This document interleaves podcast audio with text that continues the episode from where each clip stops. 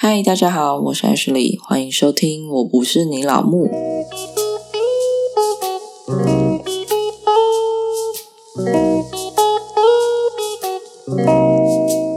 今天这集来讲讲我自己育儿一年半的心得。之前有做过一集是全职妈妈都在做什么吗？那个比较像是实物上你会照顾小孩要做到的事情，而且其实那已经省略蛮多的。但是你就知道你的一整天生活就是被小孩塞满。那今天比较是想要来分享我自己的心得了，就是我这一年半下来的感想。其实要先讲讲我自己的心境啊，因为其实我本来是一个不一定要有小孩的人。我也跟我先生说过。如果没有遇到你的话，我大概超过三十岁没有结婚，我就不想结婚，也不想再生小孩了。我就想悠游自在的过一个人的生活。那就很不幸的遇到他了啊！其实也没有很不幸，就算遇到一个蛮合拍的人吧。然后我们就速速的交往了，结果没想到也速速的怀孕了，真是有点始料未及。因为我从来没有想过我自己也会有怀孕的一天。那总之怀孕了嘛，当时其实也没有太大的想法，大部分就是赶快查一下怀孕要做什么事情啊，产检要做什么事情啊，还有月子中心要干嘛。那时候就很积极的在找这些资料，而且刚好那时候又加上我们要准备房子的装修，还有婚礼的事情。因为我们是先有后婚，所以其实这一切就变得非常的赶，然后把所有事情都集中在一个时段里面。就那时候觉得压力很大，那时候就想过，哎，干嘛要怀孕呢？反正那时候就是有点排斥育儿这件事情。然后到了刚生完那一段时间，因为又睡不饱，你还要顾婴儿，总之就是一个很烦躁的生活。然后你就会觉得压力爆大，而且加上那时候我不知道我算不算有产后忧郁症，反正就是你会有点想逃避育儿这件事，就会一直有想法，就是说为什么我要这么早生小孩呢？我明明就还有很多事可以做，为什么我要在这里被绑住？然后为什么其他人想出去玩就出去玩，想上班就上班？而我只能在这里顾小孩，然后小孩还超烦，先生又不能帮我，反正那时候就非常多的怨念，就是自己有点陷在那个困境里面，有点走不太出来，就觉得说，好像你什么事都不用做，为什么只有我一个人要做这些事情呢？为什么顾小孩是我一个人的责任？为什么我这么累？反正那时候负面情绪超级多，多到已经有点不堪负荷了。然后那阵子一直。半夜会突然哭啊，会跟先生吵架，而且都是为了很小的事情吵架，然后就会觉得自己很委屈。为什么我没有办法好好睡觉呢？我我只是想要跟大家一样，我想要吃饭睡觉很自在。为什么我要在这边被困在这里？然后那时候我还有去做心理咨商，因为我觉得我的负面情绪已经有点多到我快喘不过气。其实事实也证明，去寻求专业的帮助真的是还不错。那时候，智商是有给我很多建议，然后让我能够不要一直陷在这种忧郁又负面的情绪。因为我事后想想，其实也就是因为，毕竟才刚出生，婴儿只会一直在那边嗯嗯啊，然后烦你，或是在地上那边滚来滚去，你也不知道在干嘛。反正就是一个活在自己世界的生物。对于我来说，那时候的成就感没有太大，而且生活圈又很狭小。所以才导致我会有这种无限负面的思想。毕竟老公需要赚钱上班养家嘛。其实那时候也没有太劳烦他啦，虽然他还是很识相的请了育婴假，干嘛有的没的。等他假结束之后，你就会想说：哦，为什么又只剩我一个人？不过当我自己顾小孩之后，我就更加的确定，我真的没有那么爱小孩，对他比较像是一种责任感。毕竟我也把你生下来了，我就觉得我应该有养育你的责任，应该要好好的养育你，因为你长大之后才不会再来烦我。对，就是怨念这么深，我一直秉持着这种信念。我不希望你长歪，我不想要你长大惹事了，我还要在那边帮你擦屁股。不如就从小把你好好养成一个正常人就好，然后有办法独立自主。我也没有要求你一定要干嘛。我大概都想好了，反正就是他一成年之后，我应该不会给他什么钱吧。反正就是等他一成年，我就不想理他了。老娘就要去过很爽的日子了。虽然不知道那时候我在干嘛，反正就是我没有要养你到四十岁啊，有个烦的，最好早点出去，大学也不要在家里烦我，你就最好离越远越好，我不会阻止你要填南部的学校还是哪里，反正我就是一个宗旨，就是你不要来烦我。总之呢，秉持了这个中心思想呢，我希望可以把他养育成一个正常人。为了这件事，其实我还念了蛮多育儿的书，就是希望他不要走歪的书，这样。最近在看的是阿德勒的《正向教养》这本书，我觉得之后可以推荐一个书单了，但那是后话了。正向教养这件事，大概就是你要很温柔坚定，然后给他一个归属感，培育成一个独立自主的个体，并且在教养的过程中不使用打骂教育。我觉得其实有点难，所以其实我不是很爱这一派。但是书中有一些小细节还是平常蛮用得到，所以我觉得还是可以参考。当然，我自己也不是一个打小孩的人，因为坦白讲，我从小到大没有被打过，所以有时候其实也不知道要怎么打人，知道吗？不知道怎么开始，有时候还真的在那边想说，是这样打吗？这样打还有效吗？反正超白痴的，因为我根本不知道。这是怎么一回事啊？反正就是正向讲这件事，我觉得蛮压抑的啦。因为你就要心平气和的一直跟他解释，一直跟他解释。但其实人总是没办法无时无刻都这么心平气和啊。跟你讲一件事，讲了一百遍之后，你总有一次会失控吧？你就会觉得他怎么那么烦啊？也太白目了吧？为什么都听不懂在讲什么？所以我觉得正向教养这件事有点太压抑父母了啦。坦白讲，我自己有时候也完全没有办法做到像他书中那样子。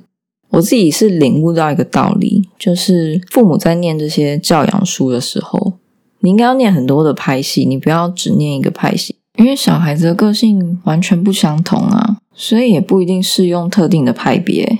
但相同的，父母也不可能只用一个派系吧？可能你的个性就不是很温柔婉约的人，像我，我就会觉得温柔坚定这件事就是在修炼我，不是来修炼我女儿的，完全是用这一套来管教我的感觉。所以用的有点压抑了。简单来讲是这样子，在育儿的生活中，你会遇到很多难关，因为不是只有小孩的教养是一个难关，你跟另一半的婚姻有时候也是一个难关。你们可能对育儿有不同的想法，或是有时候你会忽略另一半，像是你可能把所有心都放在小孩身上，为什么他半夜的时候不能小声一点，这样会吵醒小孩？老娘爆累，可以不要来烦我吗？而且我都睡不饱了，你怎么会有心情在那边还想着做这种事呢？反正就是会有这种，你当了妈妈之后，然后你就忘记你自己是妻子的这个时刻，就很容易变成你忽略了先生。但其实先生的感受其实也蛮重要的，因为这个家庭应该是你跟你先生组成的。小孩是额外的，而不是你跟小孩是一个家，先生是额外的。因为毕竟要陪你到老的是你的另一半，小孩真的是长大就飞走了啦，不用太奢望老了他还会照顾你，他有把你送去安养院就已经算不错了。所以我觉得说，有时候我们都会忽略当妻子的这个身份，相对的就很容易产生婚姻的危机。这中间我跟我先生也有蛮多次的争吵，有时候甚至会为了一件超级小的事情爆炸。反正吵的当下就会觉得这是天大的事情，但是吵完之后就会想说这是什么鸟事？就你时不时会出现柯南那种鼻屎般的动机，但是汪洋般的杀意这样子。譬如说他使用完杯子没有立刻归位，或是脱下来的衣服就丢地上没有拿去洗衣机，然后你就会想说老娘事情还不够多吗？你还在那边给我添乱？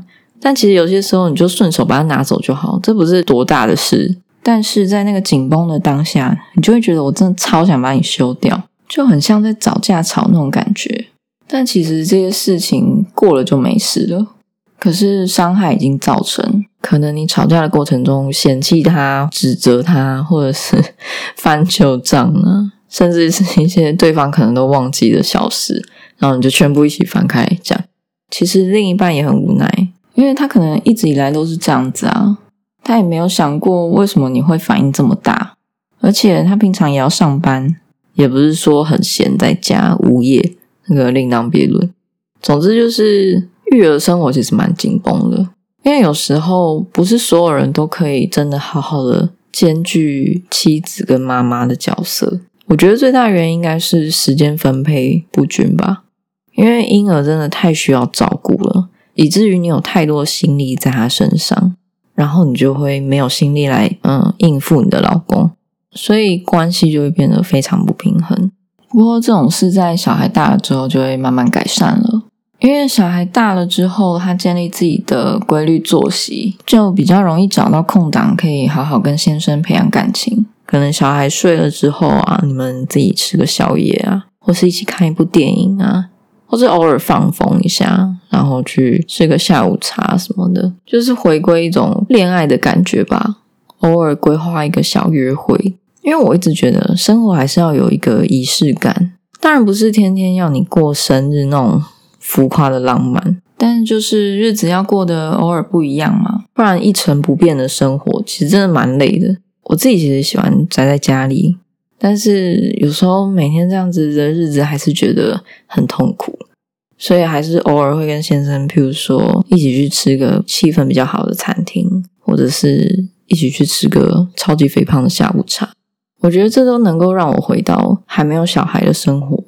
就是跟先生逛逛街啊，吃吃东西那种很惬意的日子，其实也有助于我自己调节我的身心啦。就你不会整天被小孩绑着，这也是蛮不错的。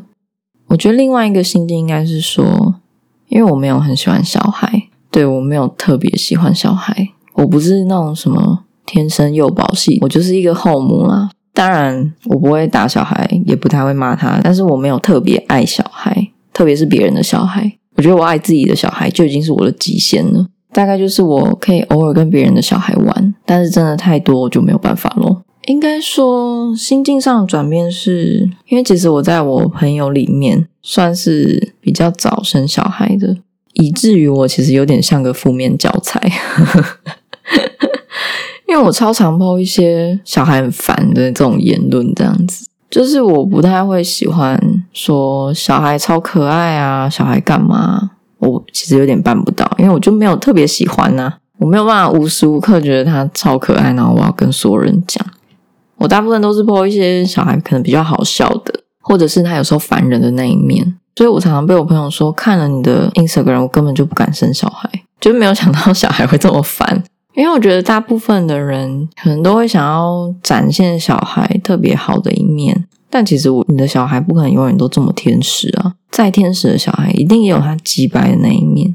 我个人是不相信他永远都这么完美无瑕、天真可爱这样，他一定有超讨人厌的那一面。所以我只不过是把那一面放大而已。虽然我变成一个负面的教材，但其实你说我有没有后悔生小孩，还真的有。因为生小孩这件事真的很累，不是说生这件事，而是你养育他这件事。光想到还要再跟他纠缠十几年、二十年，我就觉得很烦。所以你说我有没有后悔？有啊，其实我超后悔的。而且我还跟我先生聊到说，你有没有后悔生小孩？他说其实有一点。我觉得这个没有必要隐瞒，因为你你虽然后悔，但你也不会因为这样子，然后就丢下他，或者是乱养他吗？后悔就是自己嘴上讲讲就好，但是你不得不承认，你一定会有后悔的那一刻。譬如说，在他疯狂抽湿纸巾的时候，把你整包湿纸巾都抽完，你就会想说：“我应该把你射在墙上。”好，但我相信大部分的时候，应该是你被绑住的时候，你没有自己的时间，或者是你的时间要隐隐的小孩做调整，你就会觉得很后悔。因为我自己就是觉得，为什么我有了小孩之后？我没有办法想去运动就去运动，我没有办法想去拿就去拿，而且我还要等到他睡了之后，我才可以偷偷摸摸的做我自己想做的事情，或者是为什么我要先安顿好他，我才可以做我自己的事情，把我自己变成了第二顺位。我觉得这样子很累，我自己其实很常有这种想法，但有一天我就突然想通了，我就觉得说，那就不要把自己放在第二顺位啊。当然，想通的当下，你就觉得嗯，好像蛮有道理的。但事实上，有没有办法真的做到呢？我觉得这又是另外一个问题。我自己其实有在慢慢的适应这件事情，就是不要把小孩排在自己面前。应该是说，我今天想去运动，好，我就把他丢回我婆婆家，或是丢回娘家，然后我就去运动，而不是趁他睡觉的时候自己去跑步这种运动，或者是有时候就是。放宽心，比如说小孩他不想吃饭的时候，他在那边乱闹啊，在那边乱玩啊，乱丢饭啊。以前我都会逼着他要把它吃完，是会追着他跑。我现在就觉得有一种你不吃就算了，反正我有吃饱就好，我不管你饿不饿。既然你现在不想吃，那我就放你走，你也不要吃，等你饿了再说。我觉得这个做法让我比较放松，因为我以前很常先把小孩的饭弄好。然后先喂饱他，我自己再吃。但往往菜都凉了，我也想吃热的菜啊，又变得我要吃的很快，因为他可能吃饱，他就会开始乱跑啊、乱动啊、干嘛的，然后讲又讲不停。所以这时候我就会觉得，我为什么要活得这么累啊？吃顿饭而已，然后我还要以小孩为优先。反正我就帮他弄好，他不想吃就随便他，他要玩就随便他。我只要我吃完，我就会把桌子收好。但我会问他还要不要吃，他如果说不要，我就真的不要，就把东西全部收走。如果他说好，那我就会再留下来给他，让他吃。那这一招最近还蛮管用的，就突然间我自己吃饭也不会压力很大，就是要很快两三口吃完，然后顾他，他自己也是想吃就吃，你就会觉得他好像变得更可爱了，没有那么烦人了。当然，这只是其中一件小事，其实生活上还有其他事，我慢慢也是秉持着这种想法。把我自己排在第一顺位，我觉得心情会轻松很多啦。就心境上真的会有蛮大的不同，你不会这么的觉得很有压力，他一定要怎样，或者是育儿的书叫你怎么做，你就一定要那样做。我觉得有点麻烦，毕竟不是所有的婴儿都一样嘛。当他没有办法照本宣科的时候，你就会觉得不知所措。那我现在应该要做什么？我觉得这就是当你完全照着书来教小孩的时候，你也是会有一种压力在，好像他没有照着那样子做，你就是很失职的妈妈。我觉得也不是这样，因为小朋友就是一个独立的个体，每个人个性都不一样，所以现在就是有点试着解放自己，试着把自己排在家庭里面的第一位，而不是追着小孩、追着老公在那边。跑也是蛮累的。我觉得另外一个最大的收获，其实是应该说你不生也无所谓，但你生你就会有多一种体验，你就会体会到什么叫养儿方知父母恩，因为你真的该庆幸他没有把你丢掉。我觉得每个人小时候一定有这么烦啦，但以前的大人不也是这样把我们带上来的吗？你就会反思自己是不是真的是抗压性太低。我个人是不相信小孩很烦，你小时候不烦。我觉得个性真的是天生的，而且一定都是遗传自父母其中一人，或是综合烦，就是两个人的烦这样子。所以应该说，换个想法来讲，全职妈妈的好处应该是，你可以真的深刻体会到她的成长，就是她今天学会了一句话，她今天会讲一个单字。他今天突然会唱歌，那个进步是突然的，而且你可能错过就没有了。我觉得这是自己在家带小孩的一个优点吧。然后他的每一个进步其实都是一种成就感啦，但这种成就感我觉得要到很后面才会有，因为他可能比较会有反应的时候，你就会特别有成就感。前面的成就感就会觉得嗯还好，而且他真的会比较黏主要的照顾者，虽然一直黏着你，你会觉得啊超烦，可以不要再过来吗？但坦白讲，他会有一种，就是你再怎么生气，他都会原谅你的那种感觉。我觉得这种感受蛮神奇的。小孩其实是一个包容心蛮大的人，虽然他很易怒，但是你不管对他多凶，或者是你哪一天突然间失控了，当然打他不算。我的意思是。你可能哭啊，你可能情绪偶尔失控一下吼了他，当下被你吓到大哭，但他还是会不计前嫌的爱你。我觉得这个蛮特别的，就是一种纯粹的爱这样子。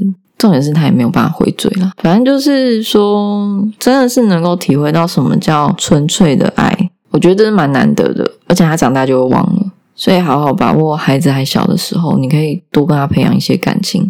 你想想看，你长大之后怎么可能还对父母这种无限包容的爱？就不可能啊！你吼个我几句，我就要离家出走，或者是你在那边唧唧歪歪，我就想要怎样怎样怎样，我就是要攀你，要气死你。所以小孩最小的时候，我觉得是蛮特别的一个时期，真的是过了就没有了。虽然说我会整天靠背说啊，顾小孩很累啊，很烦啊，但我觉得这一段时期虽然很辛苦，不过也是很特别的体验。但你说会不会后悔生小孩？我还是那个答案，就是还是蛮后悔的。